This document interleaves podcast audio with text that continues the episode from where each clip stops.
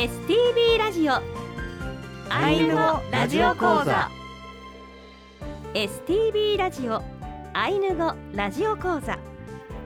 この放送は公益財団法人アイヌ民族文化財団の監修で皆さんにアイヌの人たちの言葉や文化を楽しくお届けする番組です。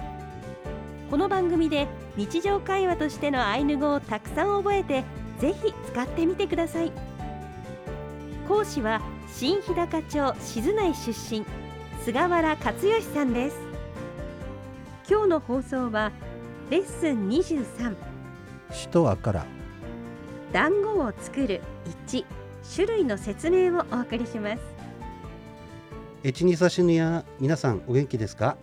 私は新日高犬協会の事務局を務めております菅原克義と言います。イランカラッペ皆さんこんにちはアシスタントの渋谷もなみです。先生今週もよろしくお願いいたします,、さて毎週皆様からこうメッセージをいただいてるんですが、はい。えー今日も少しご紹介をさせていただきます、はい。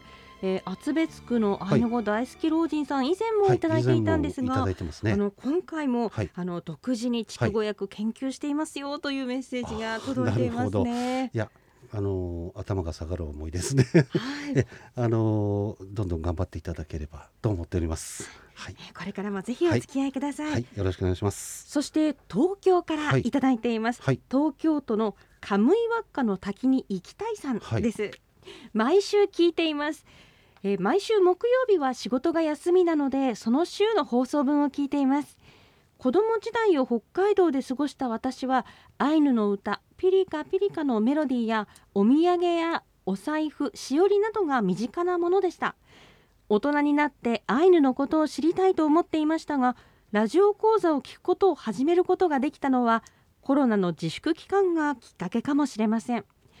毎週続けることができているのは講師の先生とアナウンサーの方のお話が心地よいからです。ラジオは人柄がごまかせないものですよ。いや嬉しいですね。嬉しいですね。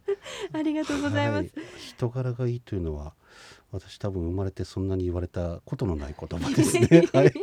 やはりこうお声にねこう出て伝わっているのかもしれません。ありがたい話です。えアイヌ語は使う機会もなく、今は友達や兄弟に会って自慢することもできませんがイランカラプテーやピリカなど自分の中ではすっかり馴染んでいます。これからも楽しい放送を期待しています。といただきました。ありがとうございます、ね確かにはい。コロナでなかなか人に会うこともできないですからね、そうですね。なんかやっぱりこういう方がですね、えーこの機会にえー聞かれているということでですねうん、コロナは悪いんですけどもこの機会に聞いていただいて本当にありがたいですね。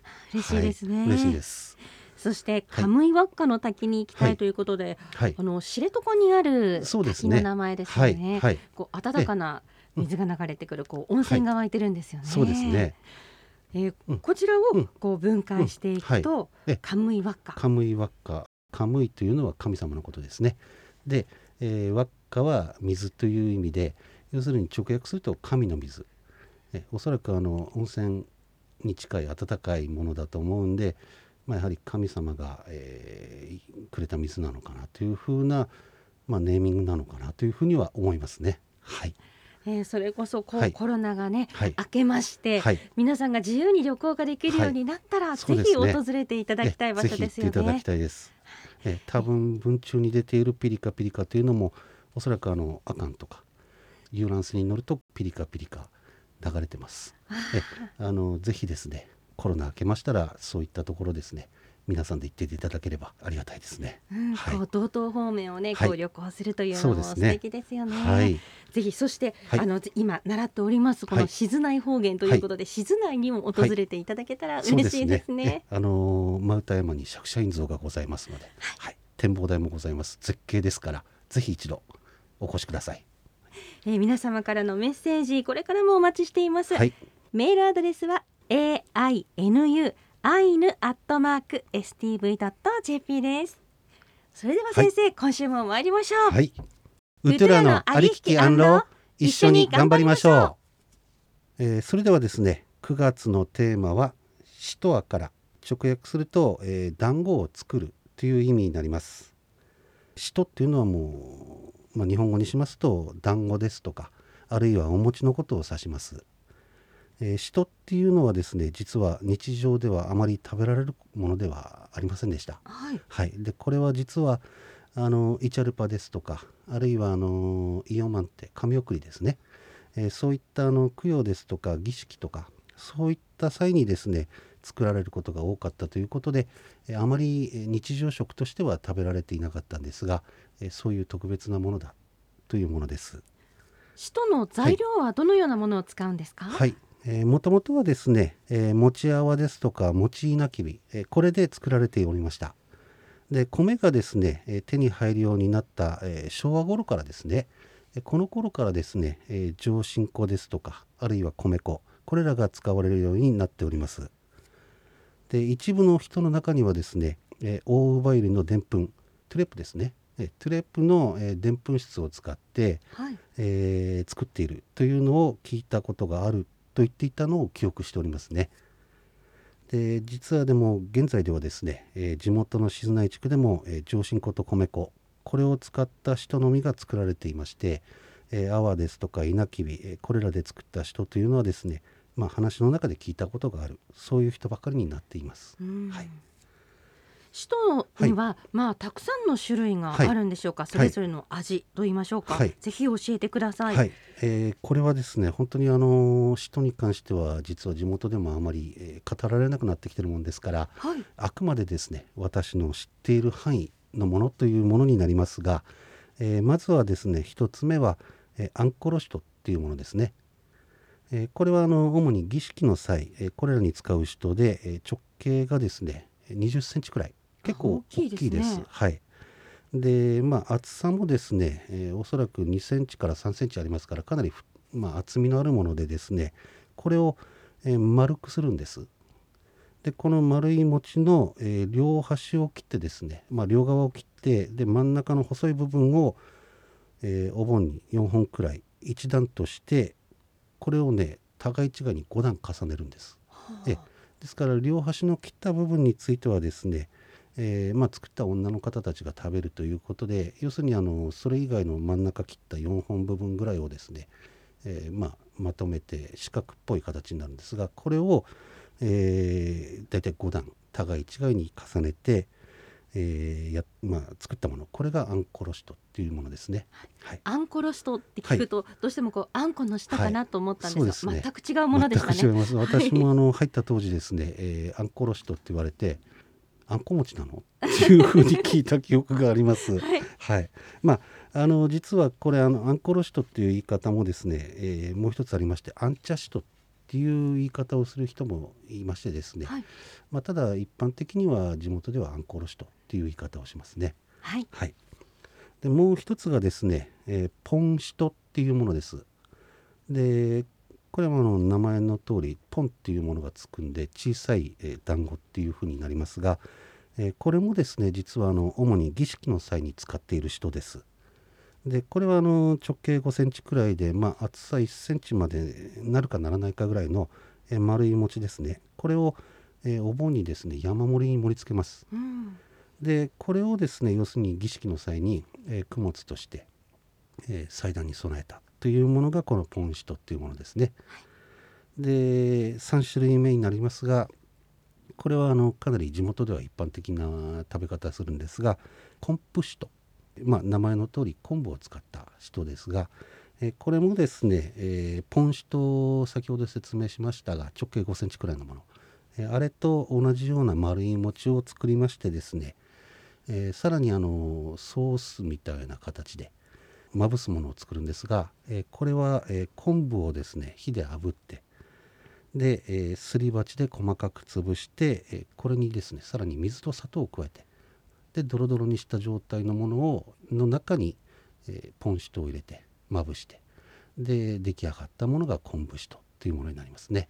はい、はい、で最後になりますが、えー、最後はチポロシトと言いまして、えー、チポロは過去にも出てきましたが筋子ですね。はい、はい、えこれを使った団子になります。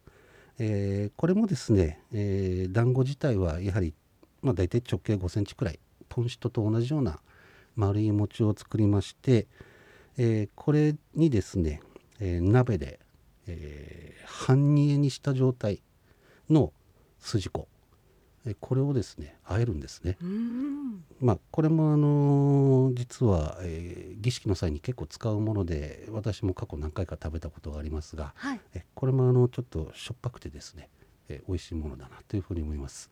えー私が、えー知っている範囲のものはですね、えーこのアンコロシとポンシとコンプシとチポロシと大体この4種類になりますね。えーそれでは今日の一言アイヌ語レッスンに入ります。はいえー本日ご紹介した4種類のですね発音をしてみたいと思います。えーまず一つ目がアンコルシト、アンコロシトえーラとルの間ぐらいのアンコルシト。アンコルシトはい、ピリカです。ありがとうございます、えーこれあの先ほど説明しておりませんでしたが、えー訳としてはですねアンコロシト私たちが、えー持つまあ、えー団子っていう意味に直接的にはなりますが要するに私たちが作った団子。うん。えこれを、えーアンコロシトっていうような、えー言葉で表していると。ですから要するに自分たちが作った人が、えーこのアンコロシトだよっていうふうな意味になりますね、はい、え続きましてポンシト。ポンシト。はい、ポンシト。ポンシト。はい、ピリカです。えー小さい団子という意味ですね。えー続きまして、コンプシト。コンプシトはい、もう一度いきます。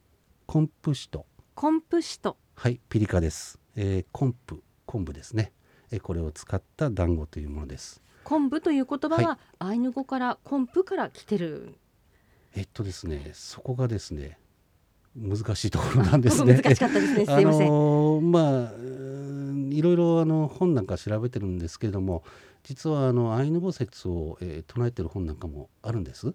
でもともとはその、まあ、古い表記からですね、えアイヌ語が元になってるものが昆布だよっていう風な解釈もあるんですが断言するにはなかなか難しくてですねあの要するに日本語元なのかアイヌ語元なのかっていうのがちょっと今の私ではあの調べきれておりません。まあ、昆布は昆布ということで覚えていただければというふうに思います。はい、で最後になりますが、えーチポロシト。チポロシトはい、もう一度いきます。チポロシト。チポロシトはい、ピリカです。やらかれありがとうございます、えーチポロ、筋子ですね、はいえーこれを使った団子ということになります。それでは今週はここまでです。来週はレッスン24。シトアからカッコにコンプシト、昆布の団子をご紹介します。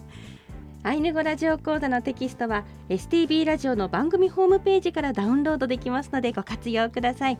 ホームページでは過去の講座の音源を聞くこともできます。テキストなどに関するお問い合わせは公益財団法人アイヌ民族文化財団電話番号011-271-4171番までお願いします。そしてアイヌ語ラジオ講座では皆様からのご意見ご感想お待ちしています。メールアドレスは ainu アイヌアットマーク stv.jp です。来週のコンプシトを楽しみにしています、はい、よろしくお願いします。菅原先生イヤイライケレ、ありがとうございました。はい、やいらいけれ、やいとパレのおかやん、気をつけてお過ごしください。ヤイトパレのおかよん